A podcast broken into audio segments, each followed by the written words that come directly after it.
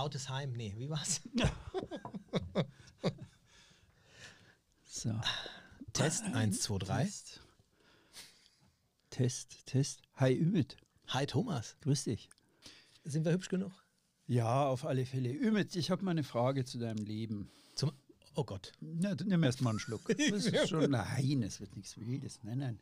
Ähm, hast du eigentlich Erfahrung mit Tieren? Hast du mal ein ha Haustier gehabt? Das war deins, übrigens. Das ist stilles Wasser. das? Ach so, okay. Ist egal. wir sind Hast uns du, so nah. hast du, Haustiere, kannst du dich erinnern, was, was ist deine Erfahrung mit Tieren? Mein, also gut, die, wir haben ja die Polly als unser Haustier. bin ich doof, ja, Ja. klar. Ja. Aber was ist deine intensivste Erfahrung, die du jemals mit einem Tier hattest? Oh, das ist eine traurige eigentlich. Ne? Okay. Ja, wenn du so eine, also wenn wir haben früher äh, dann auch mal so verletzte Vögel oder Mhm. so mal zu Hause gehabt, die du dann versucht hast aufzupäppeln und ich hatte das vor einiger Zeit auch hier. Ich habe eine Tochter oder wir haben eine Tochter, ähm, die natürlich noch viel intensiver damit so Mhm. in Verbindung ist. Da, ja, da wollte man das Tier natürlich aufpäppeln. Es geht halt nicht immer gut, aber es ist auch schon oft gut gegangen. Aber ansonsten, ähm, ja, die Polly, die hält mich auf Trab, ne? Unser kleiner Hund. Ja, euer Freudenhund. Ja. Das ist wirklich ein wie- aber du hast, führst doch irgendwas im Was- Schilde. Nein, nein, nein, nein. Ähm, kannst du dich auch an eine schreckliche Erfahrung mit einem Tier erinnern? Ja, Irgendwas, wann hast du das letzte Mal richtig Angst gehabt mit einem Tier?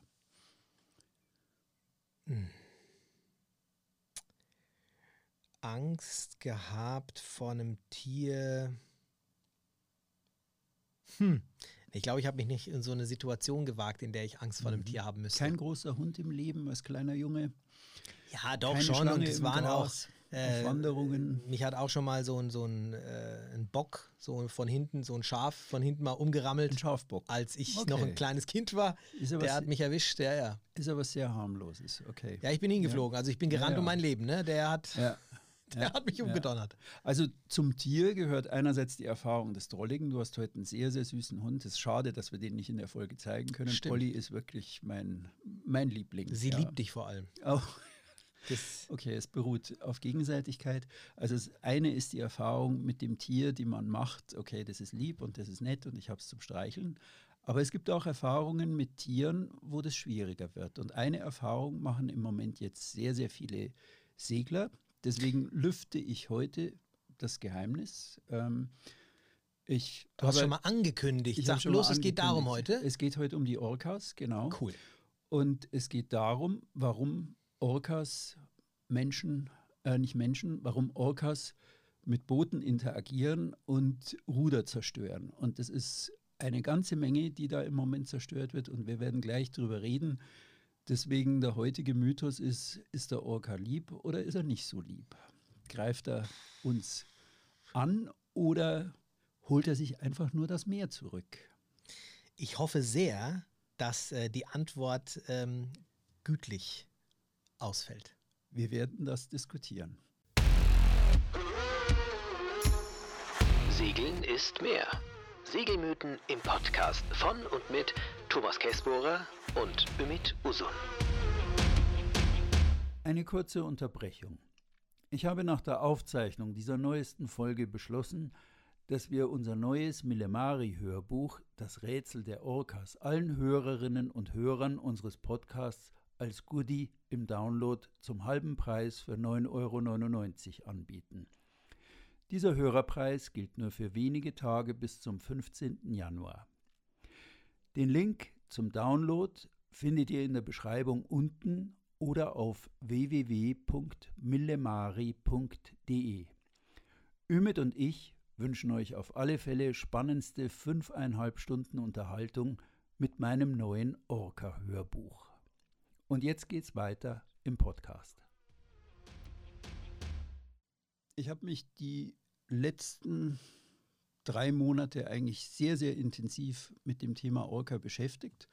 Und das kam alles aus einer Erfahrung heraus. Ähm, ich hatte selber eine Begegnung mit einem Orca, war, ging harmlos aus, aber war sehr, sehr beeindruckend. Ähm, ich bin ja dieses Jahr von ähm, Dublin nach Triest gesegelt.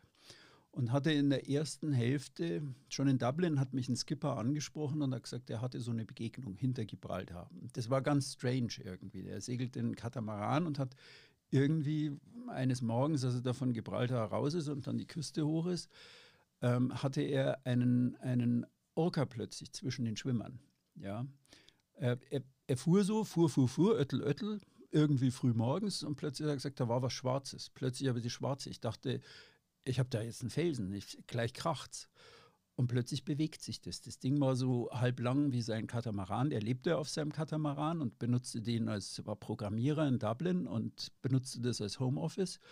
Und ähm, war so ein großer Katamaran und plötzlich bewegte sich das, tauchte ab und verschwand. Äh, das ist merkwürdig gewesen damals, als er die Geschichte erzählte, weil Orcas normalerweise sehr scheu sind und weil sie eigentlich, sobald Boote kommen, hauen die eigentlich ab und halten sehr für sich. Und plötzlich, seit dem vergangenen Jahr, genauer gesagt seit Juni, Juli 2020, geht es los, dass die ähm, mit Schiffen interagieren, wie Naturschützer das etwas wohlwollend manchmal nennen. Denn sie zeigen nicht nur ihr Köpfchen und schwimmen mit den Booten mit, sondern sie ähm, rammen die Boote, sie stoppen sie, sie drehen sie um 180 Grad, teilweise um 360 Grad auf dem Wasser rum und vor allem, sie machen sich ganz gezielt über die Ruder her.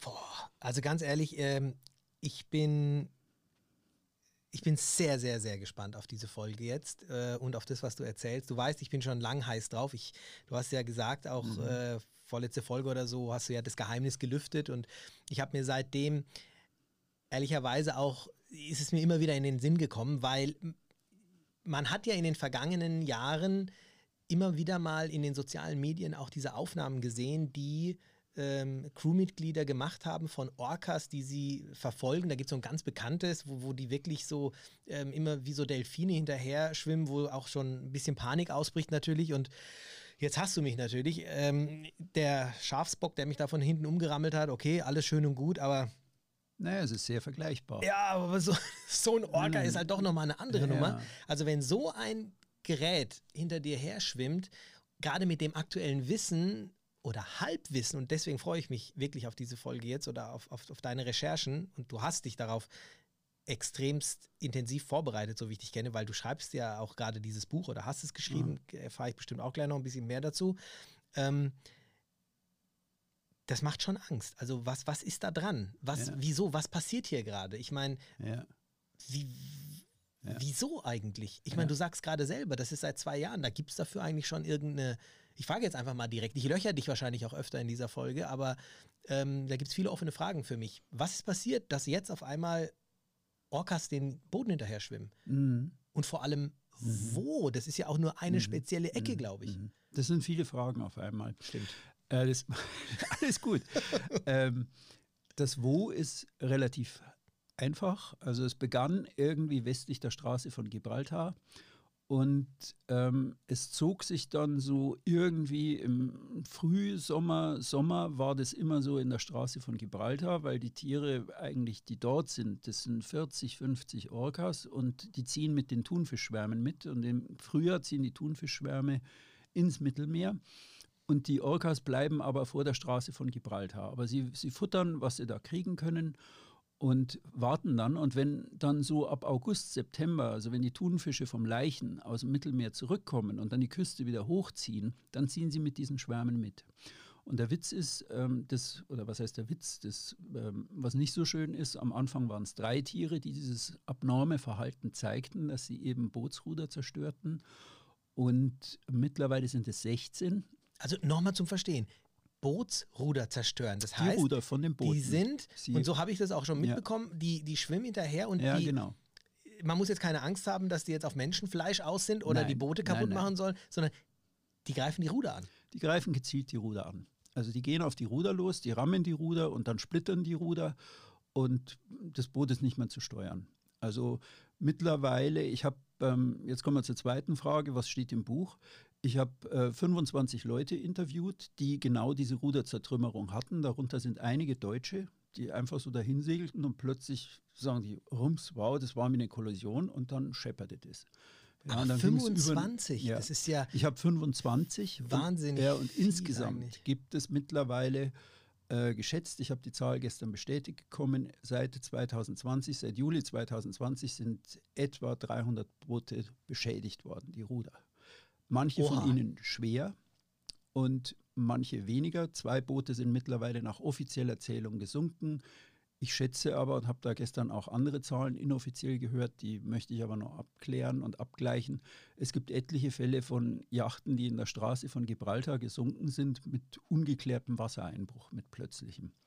Und das ist ja genau das, was passiert, wenn die Orcas da interagieren, wenn die da einer bestimmten Stelle zu nahe kommen, nämlich dem Ruder und da an der Ruderwelle ziehen. Das ist so ein bisschen ein Schwachpunkt. Mhm. Wenn die da zu energisch rumbauen, dann kann das da hinten eben zu einer Leckage kommen, die schwer zu dichten ist und auch schwer also wieder zu stopfen ist. Boah, also ich finde, die Zahl ist schon, ähm, Ja. ich finde schon besorgt, also besorgniserregend, ja, schon. Also Ja. ich habe, weil klar, du siehst in den sozialen Medien mal das eine oder andere Video und man geht davon aus, wenn so etwas passiert, dann wird es auf jeden Fall Ja. irgendwie sichtbar, Ja. aber man hat jetzt irgendwie von ein paar Fällen was gesehen. Deswegen fand ich jetzt schon die Zahl 25 nicht gerade äh, wenig, ehrlich gesagt. Aber das bedeutet ja, du hast gerade gesagt, es waren anfänglich nur drei Tiere. Es waren drei Tiere, die jetzt Verhalten zeigten aus dieser Herde von den 40, 50. Man nennt die Orca iberica, die diese Thunfische, Okay. die den Thunfischen da folgen und die da so vor diesem Küstenort Barbate, westlich von Gibraltar, nordwestlich ist da so eine Ecke, da, da sind die halt irgendwie im Frühsommer. Und da begann das. Das war eine neuseeländische Seglerin, das Mhm. Boot wurde gerammt, gedreht, ähm, das Ruder zertrümmert, die musste abgeschleppt werden. Gibt es denn eine Idee, wieso das passiert? Ähm, da sind viele Wissenschaftler dran und es werden immer mehr, aber sie haben keine Lösung. Sie haben keine schlüssige, es gibt bis heute keine schlüssige Erklärung dafür. Und mein Buch ähm, basiert darauf, dass ich eigentlich mit möglichst vielen Leuten gesprochen habe. Ich habe äh, gestern auch ein Interview mit einem Segler geführt, einem französischen, dessen Yacht infolge des, ähm, einer Orca-Attacke untergegangen ist. Oh. Und das war relativ ergreifend, aber ich, ich interviewe die Leute sehr neutral. Ich, hab, ich versuche rauszukriegen, versuche irgendwie aus diesen Gesprächen mit den 25 Seglern, die sind, alle Geschichten sind im Buch drin, das ist der Kern des Buches, dass 25 Leute erzählen, wie war das eigentlich und wie, was lief da genau und was war auffällig dran und was war merkwürdig dran. Mhm. Und dann habe ich hinterher ähm, jedes Mal Wissenschaftler gesprochen und wir haben viele Wissenschaftler dran gekriegt. Also Delfinforscher, Meeresforscher, Walschützer. Wir haben ähm, ähm, Meeresforscher, wir haben Leute, die haben seit 30 Jahren beobachten die die Orcas. Ein Franzosen, Renaud de Stefanis, der äh, wirklich seit 30 Jahren die Orcas ähm, beobachtet und wirklich alle Arten von Interaktionen mit denen erlebt hat. Und das ist, die haben alle eigentlich nur Hypothesen und keine Vermutungen. Und ich versuche eigentlich mit diesem Buch irgendwie Dem Da- Mythos auf die Spur zu kommen. dem Mythos wird, auf die äh, Spur zu kommen. Genau. Und eigentlich habe ich so Respekt. eine, eine ähm, ja, eine Sache, wo ich denke, da läuft es drauf raus. Aber es ist schon faszinierend. Ähm, ich, muss, ich muss jetzt an das, ähm, an das Buch Der Schwarm denken vom Das Schätzing. ist das, was bei Schätzing beschrieben ist. Genau. Es ist im Grunde Oh. genommen das. Ich krieg Gänsehaut. Ja. Äh, ich fand das Buch natürlich faszinierend, wie wahrscheinlich jeder, der das Ja. gelesen hat. Ähm, Gerade wenn man so meeresverbunden ist, dann ist es eine unfassbar Ja. tolle Lektüre. Es ist ein Roman, es ist Fiktion. Ähm, aber äh, um es in einem Satz zu beschreiben, es beschreibt, wie sich das Meer gegen die Menschen aufbäumt. Ja. Jetzt mal äh, ganz simpel ausgedrückt. Und es geht ja auch ein bisschen mit um die Orcas, die dann Ja. eben so ungefähr, jetzt reicht's, jetzt äh, schlagen wir mal Ja. zurück, äh, machen. Und so an das Buch habe ich auch damals gedacht, als ich das erste Mal das Ja. gesehen habe.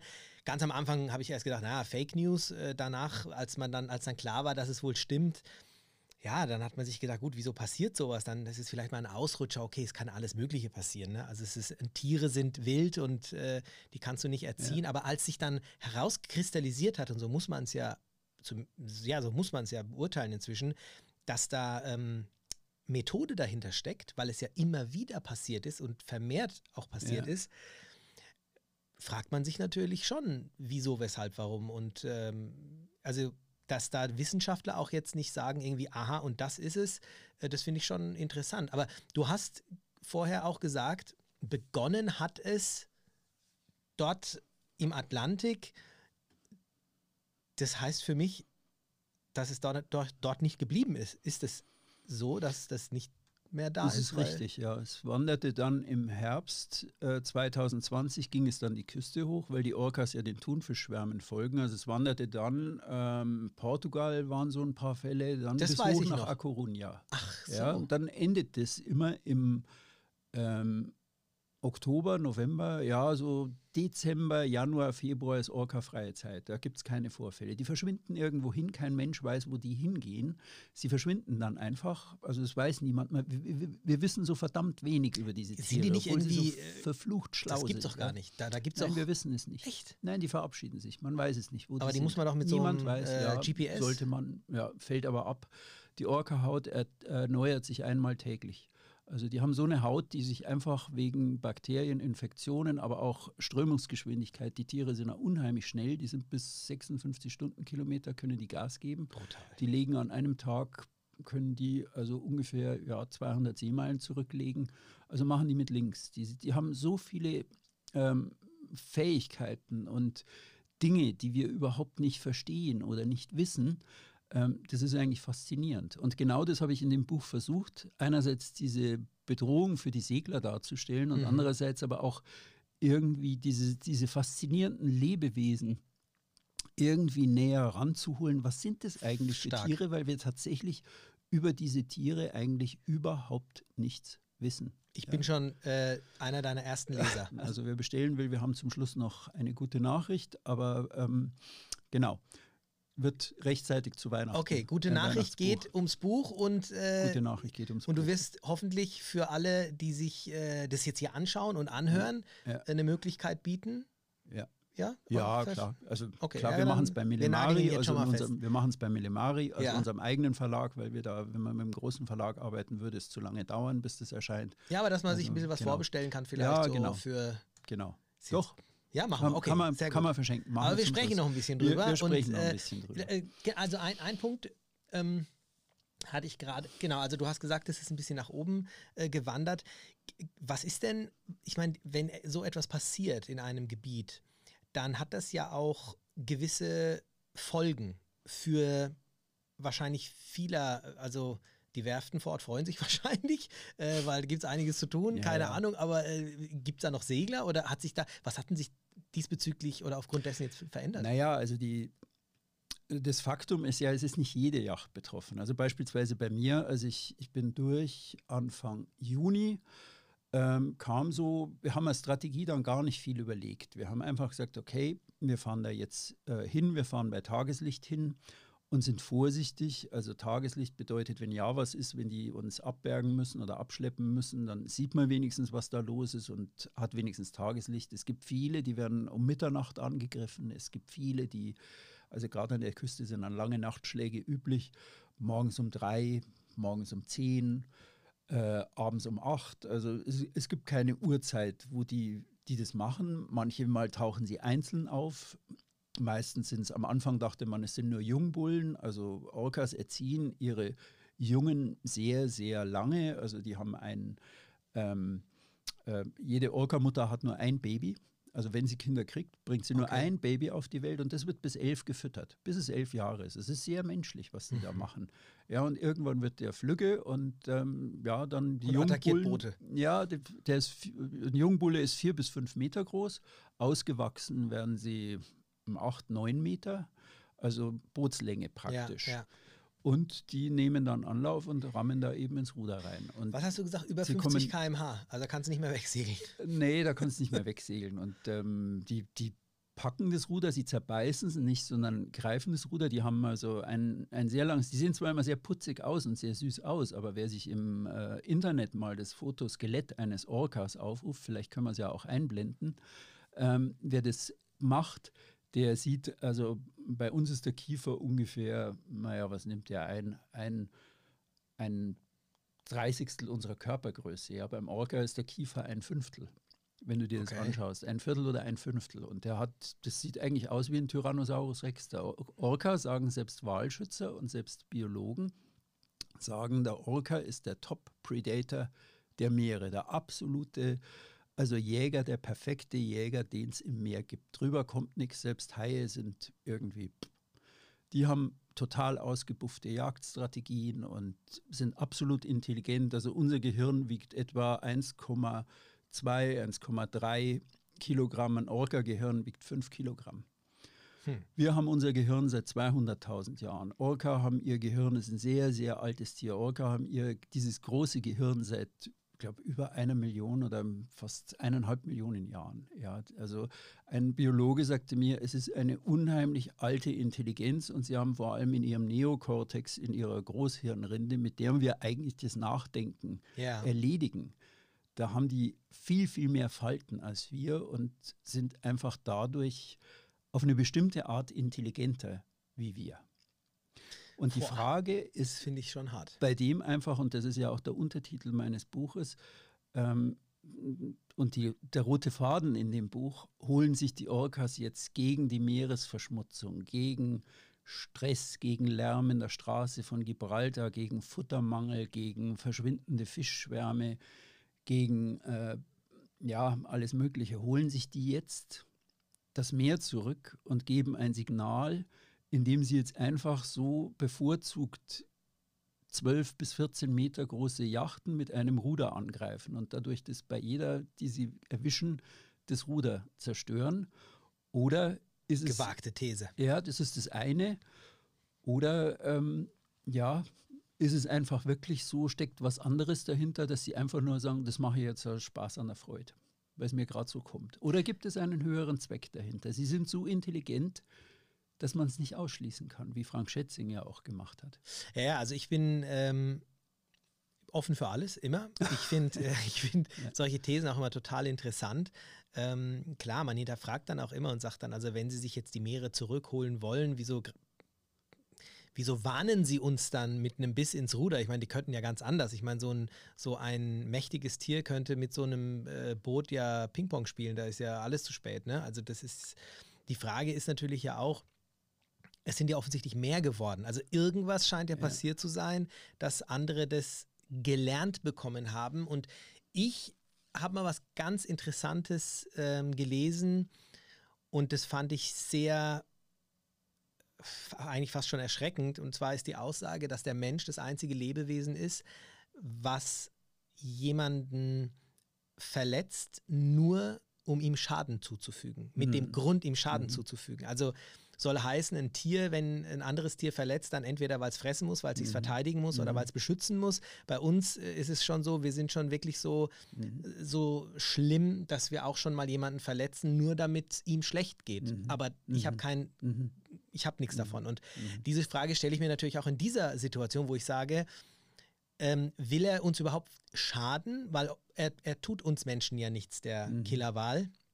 Oh, jetzt habe ich ihn mal Killerwal genannt, ja. Das ist der, der englische Orca, Name. Er ist genau. schon in Ordnung. Das ist äh, Killer Whale. Genau. Und ähm, deswegen finde ich das schon faszinierend. Das heißt, die anderen Orcas haben von den dreien jetzt gelernt.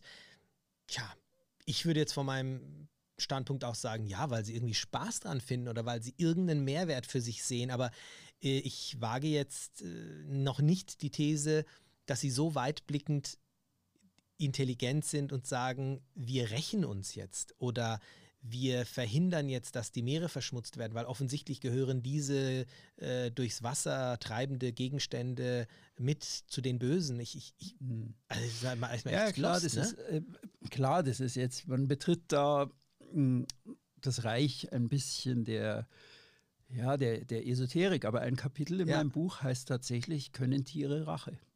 Ja, können Total sie das? interessant. Ja, also können die das? Oder ich diskutiere, kann es der Hunger sein? Oder kann es sein, dass die aufgrund von Lärm, ist ja weit hergeholt, wieso, wenn die der Lärm nervt, wieso zerbeißen die dann das Ruder von einem ganz bestimmten Schiffstyp? Ja, also das ist ja Hanebüchen. Also wieso, wieso soll das sein? Aber trotzdem, ich untersuche, am Anfang hat man gesagt, das entstand im Lockdown.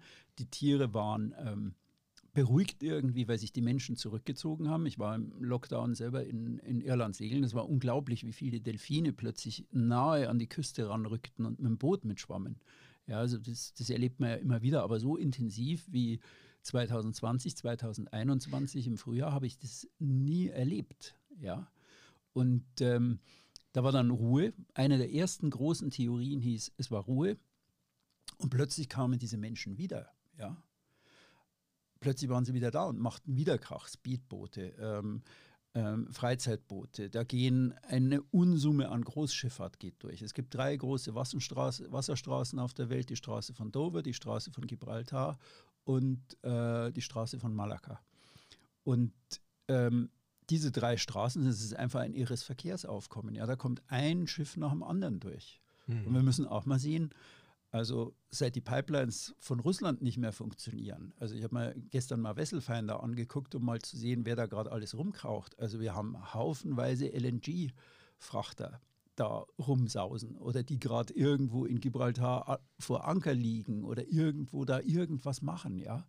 Also da, da verändern sich ja auch Dinge und alles hat mit allem zu tun. Also weil wir Gas brauchen, nimmt plötzlich der Tankerverkehr dort zu, hm. ja.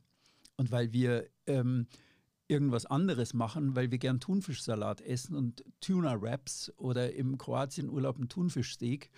Drum haben wir jetzt mittlerweile seit, ähm, seit den 60er Jahren ungefähr die, eine Verzwölffachung des, Thun, des jährlichen Thunfischfangs. Ja. Wahnsinn, ne?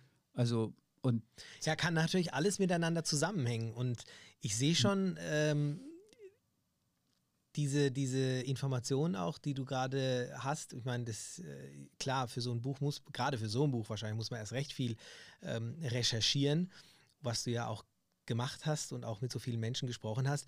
Sag, äh, gab es viele Aha-Effekte bei den Recherchen zu diesem Buch, wo du gesagt hast, wow, das hätte ich jetzt nicht gedacht? Der größte Aha-Effekt, den ich jedes Mal wieder erlebe, ist, dass ich nach jedem Gespräch sage, jetzt habe ich es. Das Ach. ist es. Das ist der Punkt. Und dann telefoniere ich mit dem Nächsten und ich denke, nee, das Manuskript ist noch nicht fertig. Ich muss, ich muss es nochmal überdenken, ich muss es nochmal neu machen. Das Verhalten dieser Tiere ist so intelligent, so clever. Also manche Leute, die waren, äh, ich hatte gestern eine Geschichte von einem, von einem Skipper, von einem, ähm, der der, der war nicht geschockt davon, dass sie ihn angriffen. Der war auch nicht geschockt davon, dass sie sein Ruder demolierten. Mhm. Der war aber in seiner Erzählung geschockt davon, dass er sagt, nach 30 Minuten war das vorbei. Und dann verschwanden vier Orcas und einer blieb in 50 Meter Entfernung, streckte seinen Kopf aus dem Wasser und beobachtete uns. Und er wartete darauf, dass wir den Motor wieder anschalten, dass wir weiterfahren. Der ging nicht weg. Und er sagte, this was really terrifying, this was horrifying. Nee. Weil er verstanden hat plötzlich, wie intelligent diese Tiere sind. Dass sie, er formulierte wortwörtlich, ja plötzlich kapiert, der Orca wusste über die Möglichkeiten, die für ihn in der Zukunft sind, wusste er Bescheid. Er wusste, ja, die haben jetzt einen Motor ausgemacht, aber wenn sie ihn ausgemacht haben, müssen sie ihn ja irgendwann wieder anmachen. Ja. Und wenn die den wieder anmachen, dann sind Komm. sie für uns wieder interessant. Dann hole ich die anderen Jungs wieder dazu. Gesagt, äh, äh, die anderen fünf und dann machen wir weiter. Ah, ah. Und er sagte, und, also es war für ihn wirklich so erschreckend und das ist ein ganz neuer Aspekt, den ich so nicht hatte. Also immer wenn ich mit jemandem ja. spreche und wieder telefoniere und ich spreche mit jedem persönlich über Stunden, auch mit den Wissenschaftlern, was die sehen. Wow, also das heißt auch, dass dieses Buch jetzt ähm, das, da geht es jetzt nicht darum zu sagen, so und hier sind jetzt äh, Antworten, sondern es geht darum, was ist bisher passiert, was sind die Erlebnisse dieser Menschen und was haben die, so wie du es jetzt gerade beschrieben hast, dort für Erkenntnisse ähm, bekommen können mhm. über das, was passiert ist, was ja absolut neu ist. Ähm, das ist einfach, das ist komplett, das ist halt das, das Leben, was da wirklich mhm. ähm, war. Ein Punkt jetzt noch, ähm, über den möchte ich nochmal ganz kurz sprechen Du hast gerade eben schon auch nicht nur angedeutet, sondern auch angesprochen, Motor an, Motor aus. Das ist, glaube ich, ja auch so ein Punkt gewesen. Die sind, glaube ich, alle immer nur attackiert worden bei laufendem Motor, korrekt? Nein, ah. alles. Also das, das ist alle Facetten. Ähm, es gab, nachdem das im Sommer 2020 bereits eskalierte, gab es äh, zwei Maßnahmen von der spanischen Regierung. Die haben vor Gibraltar und vor A Coruña im Norden, wo die meisten Interaktionen stattfanden, haben die sogenannte Exclusion Zones, also so Ausschlusszonen gebildet. Sie haben Zonen markiert in der Seekarte, wo sie gesagt haben, da sind die meisten Interaktionen passiert, keine Segelboote dort erlaubt. Ja, du durftest da nicht mehr rein. Also du konntest entweder knapp unter Land da vor Barbate dahin streichen oder so wie wir es gemacht haben, eben im weiten Bogen die Straße von Gibraltar ansteuern und ähm, dann gucken, dass du diese Zone vermeidest, wo die da gerade sind. Mhm. Aber äh, das ist natürlich irgendwo, ich habe schon erwähnt, diese Tiere sind wahnsinnig schnell, die sind wahnsinnig kraftvoll. Und bei meinem eigenen Erlebnis war es also so, dass äh, hinter uns die spanische Navy machte Manöver. Mhm. Also die übten so äh, in Linie fahren, sich hinter der Kim unsichtbar machen, Hubschrauberlandung am Achterdeck. Und ich guckte da so nach hinten, während wir so, so äh, Vormittag da in die Sonne ein bisschen reinfuhren, so nach Südwesten.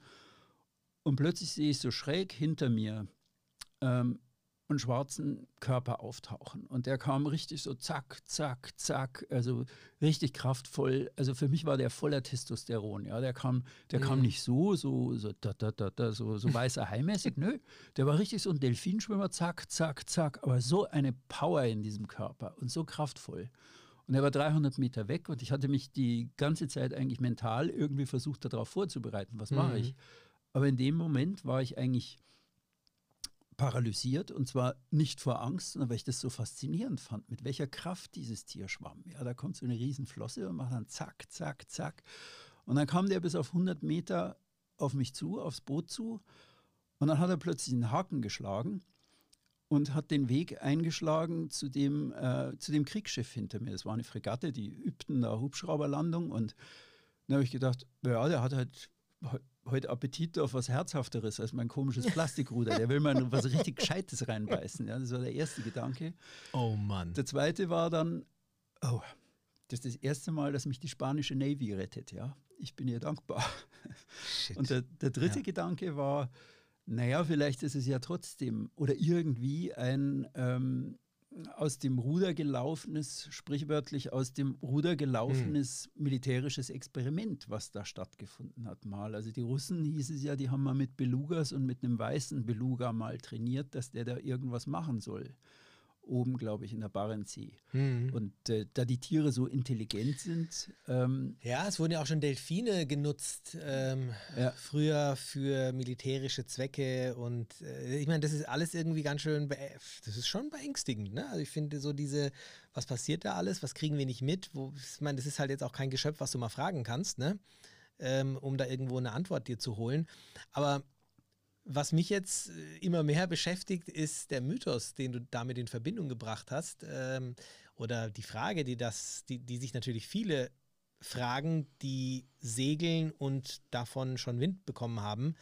Ähm, ist das jetzt gefährlich für uns? Also ist das. Nein. Äh, weil, also wir kommen ja nicht. Also das, das Phänomen beschränkt sich im Moment ausschließlich alles, was nördlich von ähm, der Straße oder nordwestlich der Straße von Gibraltar ist, die äh, spanische West-Südwestküste, die portugiesische Küste, Algarve, Lissabon ist viel passiert jetzt und dann hoch bis A Coruña, Galicien. Und jetzt gestern habe ich gehört, dass ein erster Fall einer Interaktion im Ärmelkanal stattgefunden hat. Also es verlagert sich so nach Norden und nach Süden, aber Orcas kommen ausgesprochen selten ins Mittelmeer.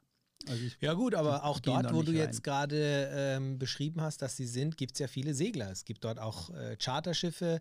Ähm, ist jetzt zwar jetzt kein Chartervorfall bekannt, also mir zumindest jetzt bekannt, wo mal was passiert ist, aber es ist ja schon so, dass es dort äh, deswegen jetzt nicht mehr keine Segler geben wird. Die Frage, die sich mir dann schon irgendwo stellt, ist ja, wenn ich dort unterwegs bin, ähm, welcher Gefahr setze ich mich mhm. aus? Ich meine, als mhm. Segler ist man natürlich auch Gefahren ausgesetzt, so wie auch jeder andere, in Anführungsstrichen, Extremsportler. Ich meine, das ist jetzt kein Extremsportsegeln, man kann es extrem betreiben, keine Frage, aber selbst wenn ich jetzt wandern gehe in den Bergen, gibt es, äh, gibt es äh, Gefahren, die man respektieren sollte. Sind jetzt Orcas ein zusätzlicher Punkt, den ich wie Wetter, Sturm, auch irgendwo auf der Liste haben muss, wenn ich dort segel, dass ich sage, okay, also hier also beispielsweise, ich bin viel surfen gewesen, gerade früher mhm. und auch viel in Südafrika und ich weiß, dass da viele Haie gibt und ich war mir dieser in Anführungsstrichen Gefahr auch bewusst. Die ist nämlich nicht so groß, wie, wie man sie oft eben sieht, aber natürlich gibt es sie dort und es kommt auch zu Vorfällen. wie ist es jetzt mit den Orcas in dieser Gegend? Muss ich mir da als Segler Gedanken machen? Es ist auf alle Fälle ein Faktor. Also einfach losfahren und ins Blaue fahren in dieser Gegend. Also wenn jemand in A Coruña chartert oder ähm, Lissabon, wenn jemand die Ecke. Lissabon, ja, absolut. Also es ist, man muss genauso nachsehen, vielleicht nicht jeden Tag, aber jeden zweiten spätestens, wo sind die gerade? Und welche Jahreszahl, ja- Jahreszeit hast du nochmal angesprochen? Sie ziehen ja immer mit den Thunfischschwärmen. ja, genau. Also was bisher das Typische war, war ähm, ja so Juni, Juli, die Zeit, in der ich da rumkrauchte, sind sie unten vor äh, Barbate, also f- f- westlich von Gibraltar, aktiv. Und wenn die Tiere dann im August, ja, sagen wir so späterer Juli, August, wenn die Thunfische aus dem Mittelmeer wieder rausziehen, die sind auch sehr schnell, dann folgen die Orcas ihnen an der Küste entlang hoch. Und genau auf dieser Strecke eben Südportugal, Algarve, dann äh, vor Lissabon und dann äh, A Coruña und dann jetzt eben auch weiter hoch. Puh, sei ja ganz ehrlich, also da, da hätte ich ja überhaupt keine Lust, ne? Wenn mich ja, naja, man muss es in, in, schon auch in ein relatives äh, Licht setzen. Also ich habe Tage damit verbracht, wirklich Tage, um herauszukriegen, wie viele Schiffe sind da überhaupt unterwegs. Wie viele Schiffe wurden Das bislang überhaupt attackiert? ist eine ganz wichtige Frage. Wie ja. viele Schaff- Schiffe haben jetzt in welchem Zeitraum welche Schäden erlitten? Und es ist, ähm, für mich war es eigentlich nicht möglich, und das sage ich auch bewusst, äh, im Blick auf Orca Iberica ist eine Gruppe, äh, die Gruppe Orca Iberica ist eine Gruppe von äh, Wissenschaftlern und Naturschützern, die sehr, sehr viele Berichte erstellt haben und sehr, sehr viele Berichte dokumentiert haben und versucht da was zu erfassen. Aber erstens ist es eine spanische Gruppe. Äh, sie nicht jeder Segler weiß und reportet, wenn er was hatte, ähm, dass er da automatisch an Orca Iberica das weitergemeldet hat. Und dann gibt es da auch Sprachgrenzen, also das, das sind Spanier, also da fahren halt auch Niederländer auf dieser Route, viele Deutsche, die eigentlich ins Mittelmeer wollen, Briten, Iren, da ist alles Mhm. unterwegs, Polen, ich habe äh, eine polnische Crew, die attackiert wurde, da ist alles unterwegs. Also die Deutschen sind da vielleicht drei bis fünf Prozent geschätzt, ja, deutsche Segler, wir sind die wenigsten, aber Ja, die, die, die, Entschuldigung, wenn ich ist- dich unterbreche, die, die Frage ist ja wirklich ähm, der Prozentsatz derer, die es am Ende in Anführungsstrichen erwischt. Also ah, das ist ja immer, schwierig. da- das Also, ist ja, eben ich- auch mit dem weißen Hai, ne, Ja, wo ich dann genau. gesagt habe, Leute, ähm, das ist, ist- verhältnismäßig, ist es quasi gen Null. Ne? Also es ist gefährlicher, über die Straße zu laufen. Nee, Also ist es jetzt ja. gefährlicher, ähm, äh, durch die Autobahn, äh, über die Autobahn Deutschlands äh, zu fahren oder ist es gefährlicher, in dieser Zeit ähm, im Sommer in dieser Ecke da zu segeln? Ähm, auch da gibt es keine Hinweise. Also ich würde jetzt, wenn ich in die Luft schießen müsste, das traue ich mich aber nicht mal im Buch zu schreiben, sondern das, das sage ich jetzt hier, weil die, die Zahl hat wirklich niemand. Also Mhm. Orca Iberica hat versucht, Zahlen zu entwickeln. Die britische Cruising Association ist jetzt mit in Verbindung mit Orca Iberica dabei, Vorfälle zu erfassen. Ja, die, die sind jetzt auch bei seit Sommer bei 300 Interaktionen und davon äh, waren jetzt 90 bis 95 mit Ruderbeschädigung. Und das ist jetzt irgendwie seit August, irgendwie seit dem Zeitraum, ja. Moment, Niemand- diese circa 100 äh, Ruderbeschädigungen sind vorgefallen innerhalb von zwei Jahren? Die sind jetzt irgendwo in, diesen, in dieser Verbindung mit Orca Iberica. Also die haben versucht zu registrieren, wer sich bei ihnen gemeldet hat, aber aufgrund der geschilderten Mängel, das ist sehr lokal, die konzentrieren sich vor allem auf ihr Gebiet in der Registrierung und weil das wahrscheinlich auch nicht viele Segler wussten, haben die eigentlich nur einen Teil registriert. Bei der Cruising Association ist es jetzt ähnlich. Das wissen nicht alle, die hier entlang fahren. Ja?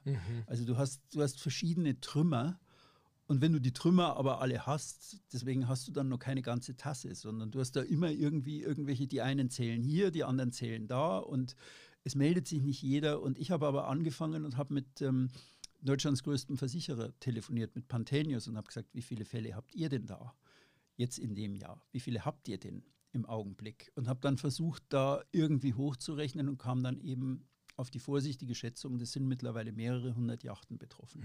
Ich habe gestern mit einem Schadensexperten telefoniert, der sagte 300 beschädigte Ruder gibt es jetzt. Ja gut, ist natürlich In jetzt zwei auch. Jahren. Okay.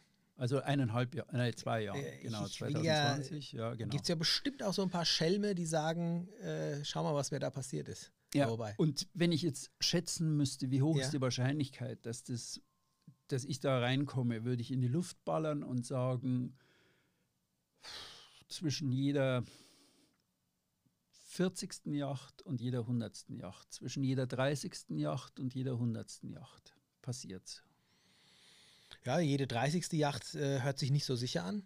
Für mich schon mal. Jede 100. Yacht, äh, ja, Äh, die. Statistik hilft dir aber Nee, hilft dir nichts, wenn du betroffen bist, Wenn ne? du, genau, wenn du da sitzt und dich Und, und gibt es irgendwie, ah, es sind äh, größere Boote oder kleinere Boote oder Doppelruder oder einfache Ruder? Gibt es da irgendwas, wo Nee, man das Gefühl hat, nein, gar nichts? nein. Ich- Aber es sind immer Segler und es sind immer die Ruderblätter. Kein sind- Motorboot wurde irgendwie attackiert. Ja, doch. Es gibt, Ah. ich habe einen Naturschützer jetzt gehabt, dessen Geschichte ich erzählt habe, der mit einem stark motorisierten Schlauchboot rausgefahren ist und Oh. sagte, also, ja, wurde auch vermöbelt, richtig vermöbelt, also das Schlauchboot. Ähm, wir haben Videos, ich habe unheimlich viel Videomaterial. Wir haben die Augenzeugen ausschließlich danach ausgesucht, ob sie dieses Vorgehen gefilmt haben. Und damit ich mir das angucken kann. Denn Das was, ein- was ein klasse. Mensch erzählt, ist eine Sache. Ja, ja, deswegen. Und wie es, wenn ich die Videos dazu habe, kann ich das überprüfen. Also die, die meisten von den 25 Leuten, die wir haben, äh, da habe ich Videos dazu und konnte wirklich äh, diese Geschichte nachvollziehen, ja, oder, oder gucken, ob das Verhalten auch, was die beschrieben haben, richtig ist.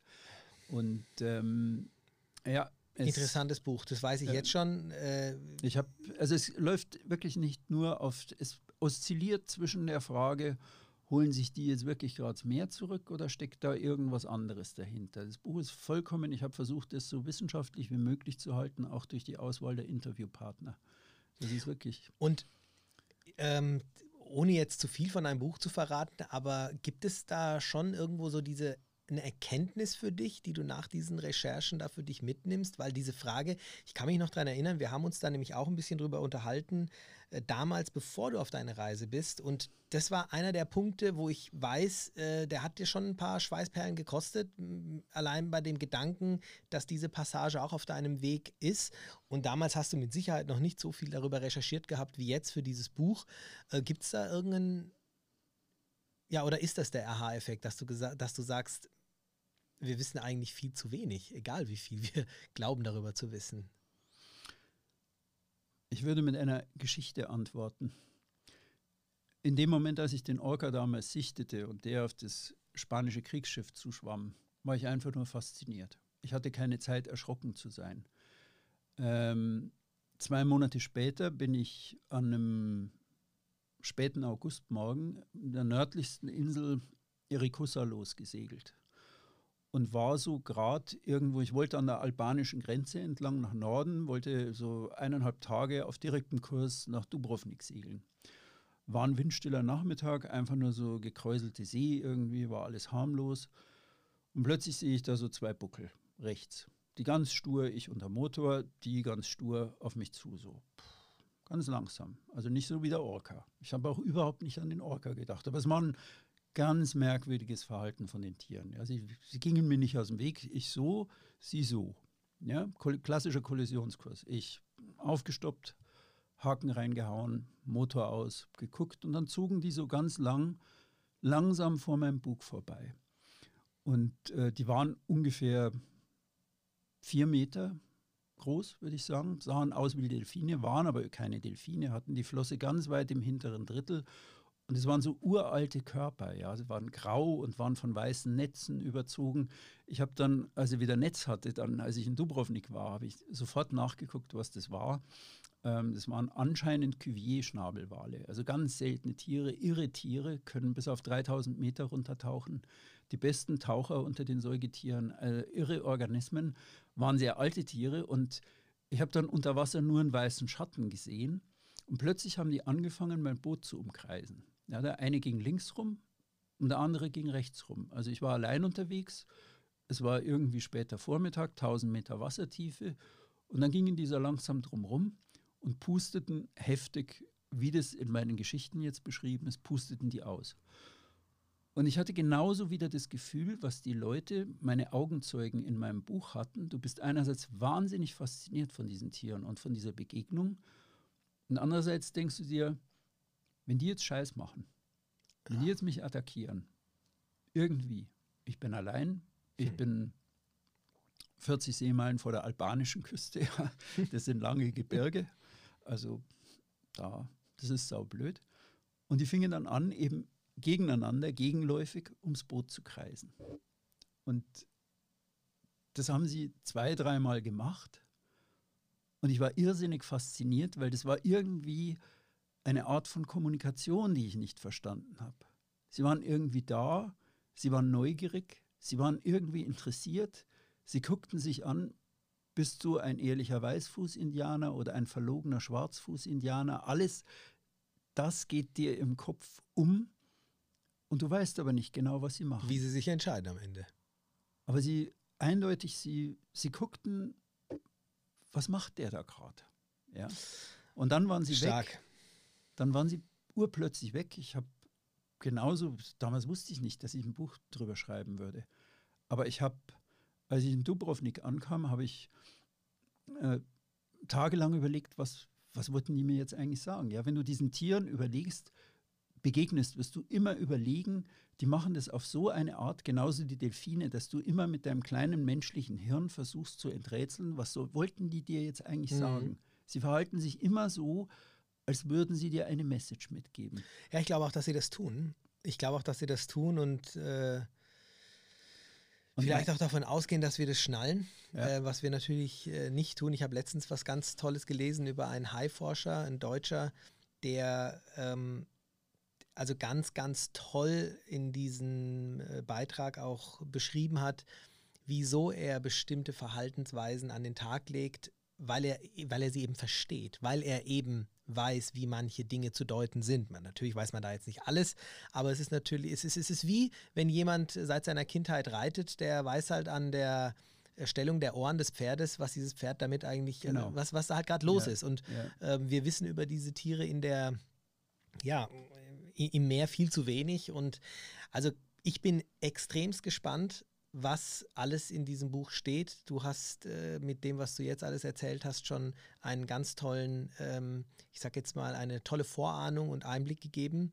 äh, über diese, ja, meiner Meinung nach kann ich jetzt schon beurteilen, grandiose Arbeit, diese, so etwas überhaupt zusammen zu, äh, zu, zu suchen, was diese Wissenschaft. Ja, naja, doch. Ich meine, du, du hast dich ja den Dingen bedient, die es jetzt eben gibt. Und ich finde es sogar mhm. toll, dass es hier nicht diese hundertprozentige Antwort gibt, die ich jetzt einfach mal schnell googeln kann, mhm. sondern im Moment lebt diese, äh, lebt diese Sache von Geschichten, die kürzlich erst passiert sind, ja, von ganz, ganz mhm. großen Fragezeichen, mhm. die hier mhm. aufgetaucht sind, die es vor einigen Jahren noch nicht gab. Ähm, und das Beispiel mit, äh, mit meinem Be Beitrag jetzt hier mit, mit, diesem, mit dem Buch Der Schwarm, das passt ja wirklich wie die Faust aufs Auge. Aber es ist, es ist unbeabsichtigt. Also ich habe mir nicht vorgenommen, das nein, nein, zu machen, es, es, ist, kommst, es ist lustig, dass das früher beabsichtigt dorthin, ja. ja, weil du weil das einfach das Buch ist eigentlich so, wie es jetzt entstanden ist. Das war nicht beabsichtigt, aber es ist eine, eine Detektivgeschichte, ja. Absolut, so hört Kleiner, sich das auch an. Kleines Würstchen versucht dahinter zu kommen, was da gerade läuft, weil er du bist doch kein selber beeindruckt. Naja, ich bin kein Wissenschaftler, ich bin kein Experte, ich bin kein Wahlschützer, ich hatte nie ein eigenes Tier. Aber wenn es, wenn es, also eine, eine Sache ist, die ich mitnehme, dann mhm. ist es mhm. schon so, also hm, ich sehe Tiere seitdem anders. Ja. Ich finde das übrigens toll und viel interessanter, dass du eben nicht ein Spezialist dieser Geschichte bist, wie jetzt beispielsweise, wenn wir jetzt was über Segeln schreiben, hat er da auch immer seine eigenen Erfahrungen, seine eigene Einstellung, die da ein bisschen auch, ja, immer auch äh, gewissen Einfluss hat. Hier ist es ja wirklich so, du hast dich der, der, derjenigen äh, bedient, die das A entweder erlebt haben oder B, die's, die wirklich die Experten dafür sind. Mhm. So wie mhm. du es gerade beschreibst. Mhm. Du bist hier ganz objektiv und wissenschaftlich an die Sache rangegangen und die, die einzige eigene Erfahrung, die du mit reinbringen konntest, war die Erfahrung, die du beschrieben hast. Und deswegen finde ich das umso spannender und umso interessanter, weil es eben ähm, nicht auf das Wissen von einem äh, basiert oder auf die Erfahrungen, sondern wirklich äh, Expertenwissen hier zusammengetragen äh, mhm. wurde. Mhm. Ähm, aber was machen wir jetzt mit unserem ja, im Endeffekt mit unserem äh, Mythos, den wir damit ja am Anfang so ein bisschen rausgekramt haben. Ich fürchte, wir werden ihn offen lassen. Genauso wie der Titel Krass. meines Buches. Also ich habe zwar eine Theorie, die dann dahinter ja. steckt, aber ich bin nicht selbstbewusst genug, um zu sagen, okay, das ist es jetzt, Leute, ich hab's. Also jeder, der jetzt mit einer schnellen Theorie um die Ecke kommt, ähm, da wird, wird man eher Enttäuschungen erleben. Ja, das, das ist sehr komplex und nochmal, wir kratzen, wie ein Wissenschaftler sagte, wir kratzen in unserem Wissen um die Tiere, kratzen wir gerade nur an der Oberfläche. Obwohl die, obwohl die mittlerweile, also ich habe auch ein, mit einem Forscher in Erlangen, der versucht, die Sprache der Orcas zu enträtseln, seit etwa acht Jahren. Die haben äh, 20.000 Stunden Orca-Klicks und Orca-Rufe. Und ich habe ihn gefragt, wann sind wir eigentlich in der Lage, dass wir die Orcas verstehen? Ja, wenn, mit künstlicher Intelligenz, da, da läuft ja schon viel. Also das würde uns wahnsinnig helfen eigentlich. Und wenn, was sagt er? Wir, äh, spannende Antwort. ja, aber ähm, glaubst du denn, dass wir, dass wir, glaubst du, dass es äh, in einem Jahr vielleicht einen zweiten Teil des Buches geben könnte, der uns mehr Antworten geben kann? Oder sagst du, das ist eine Sache, die ist in 10, 20 Jahren? Also wie, wie, wie hören sich denn die Wissenschaftler vom Tenor her an? Ist es was, wo man sagt, man wird es entschlüsseln, es dauert jetzt noch ein bisschen, so, so ähnlich wie jetzt äh, gegen Corona wird es bald eine Impfung geben, wir arbeiten dran, nächstes Jahr im März? Oder? Nee, nichts in Sicht. Nichts, nichts in Sicht. Nichts in, es kann sehr schnell gehen, dass jetzt irgendeiner, jeder hat natürlich eine, eine, wilde Theorie. Jeden Tag lese ich auch von den Leuten, mit, von den Wissenschaftlern, mit denen ich jetzt gesprochen habe. Also ähm, lese ich wieder eine neue Theorie, die sie haben. Also ähm, es gibt so viele. Es gibt aber auch eine der bekanntesten Wahlforscherinnen, äh, sagte, vielleicht werden wir es nie genau wissen. Und hat man, denn, steckt. hat man denn die Befürchtung, dass sich die Geschichte noch weiter ausweitet ja. jetzt? Also die Wissenschaftler, Forscher, Naturschützer stimmen alle ausnahmslos überein, dass das Verhalten weitergegeben wird unter den Orcas, weil die, ähm, ich habe mich sehr viel mit ihrer Kommunikation beschäftigt, mit ihrer Art zu lernen, ähm, mit ihrer Art, ihre, die bilden ja ihre Jungen sehr, sehr lang aus, habe ich ja schon mhm. erzählt, die leben lang mit den Müttern, die leben lebenslang in Verbänden, ja, die in Familien, die von Frauen angeführt werden, von, von den älteren Weibchen. Also das sind alles Matri-Lines. Ähm, ist die älteren Weibchen, so? ja, die, nee, nee, die älteren. ja, oh genau. Gott, wenn es meine Frau jetzt sieht ja, oder hört. Pass auf, komm du mir heim. ähm, genau. Also da, das sind Matrilines mhm. von, von, sehr alten Weibchen. Das ist wie bei Elefanten, sehr, Krass. sehr ähnlich. Und Orcas sind ja auch Landlebewesen, die vor vielen Millionen Jahren in Küstenbereichen gelebt haben und dann ins Wasser gingen, ja. Mhm. Also die sich dann verlagert haben. Also wenn man das Orca-Skelett anschaut, sieht man noch die Flipper vorne, diese typischen. Da mhm. sind die typischen unsere Handknochen mhm. drin, ja. Das ist, sie sind uns in vielem ähnlich. Du siehst genau die kleinen einzelnen Knöchelchen, die sie als, als Landtiere noch hatten. Oder gibt es hinten auch so einen kleinen Knochen oder könnten Oberschenkelknochen gewesen sein, der da so sinnlos drin ist. Hm. Ja, also man sieht da überall noch das, das Landlebewesen. Irgendjemand sagte auch mal, Orcas und Wölfe seien sehr ähnlich. Arbeiten immer im Rudel, lebenslange Gemeinschaften, sind wirklich intelligente Räuber in ihren Jagdstrategien. Aber Deine Frage war ja mh, hm, der Blick in die Glaskugel. Was wird passieren? Und auch das ist ein Grund, warum ich das Buch geschrieben habe. Im Moment habe ich den Eindruck, ähm, die Naturschützer waren vor allem, was ja auch richtig ist, daran interessiert, die Orca iberica zu schützen. Das ist eine aussterbende Population, muss man ganz klar sagen. Die bringen ihre Kälber nicht mehr durch. Die sterben, haben eine hohe Säuglingssterblichkeit im Alter von ja, bis die ersten Monate, das erste Jahr. Ähm, das ist eine aussterbende Population, die versuchen, die zu schützen. Und auf der anderen Seite waren immer mehr Segler, die plötzlich sauer wurden und sagten, verdammt nochmal, warum unternimmt da eigentlich keiner mehr was? Weil das, was alle Segler unisono erlebten, ist ein ungeheurer Kontrollverlust. Ja, da übernimmt jemand die Kontrolle über dein Boot. Ja, das ist du hast es nicht mehr. Das ist, das ist wirklich der Albtraum. Das ist wirklich Albtraum. Und es gibt ja. eine bestimmte Gruppe, die kommt leichter damit zurecht. Also, aber da will ich jetzt auch nicht zu viel verraten, mhm. weil das ist nur ein bisschen Theorie im Moment. Du, solange die Orcas das äh, am Ende des Tages bei sich behalten und es dann nicht irgendwie auch noch irgendwie an die Seepferdchen und Karpfen und Hechte weitergeben. dann ist es ein echter, ja. also wenn das der Fall wäre, dann wäre es ein echter Schätzing, aber also der Schwarm. Ja. Aber so wie es aussieht, also die Frage ist jetzt wirklich, ähm, bleibt es innerhalb dieser, dieser, dieser kleinen Orca-Gruppe Also mhm. diese 40 bis 50 Tiere, von denen es immer mehr werden. Also wie gesagt, 2020 waren es drei von denen, jetzt sind 16, war die letzte Zahl, die ich hörte von, Orca, mhm. von aus der Orca Iberica Gruppe. Bleibt es innerhalb der Gruppe oder schaffen die das, dass sie es an andere weitergeben? Und dann wird es richtig blöd. Was ich überlegt habe, die gute Nachricht des Tages, ähm, ich würde mal gern was für unsere Hörer machen also für unsere Podcast-Hörer. Darauf warte ich doch schon die ganze Zeit, Thomas. Zuschauer. Ähm, wenn dieser Podcast rauskommt, ja. dann werden wir so ein oder zwei oder drei Tage auf millemari.de ein Angebot machen. Ich möchte vor allem als erstes das, äh, das Hörbuch rausbringen, wer es hören will. Also wer, wer interessiert dran ist, ich werde es selber einlesen jetzt die nächsten cool. Tage werde das machen und wir werden zu einem bestimmten Zeitpunkt für die Hörer ein Dankeschön machen und sagen, okay, das kommt dann zu einem günstigeren Preis als dem regulären Preis.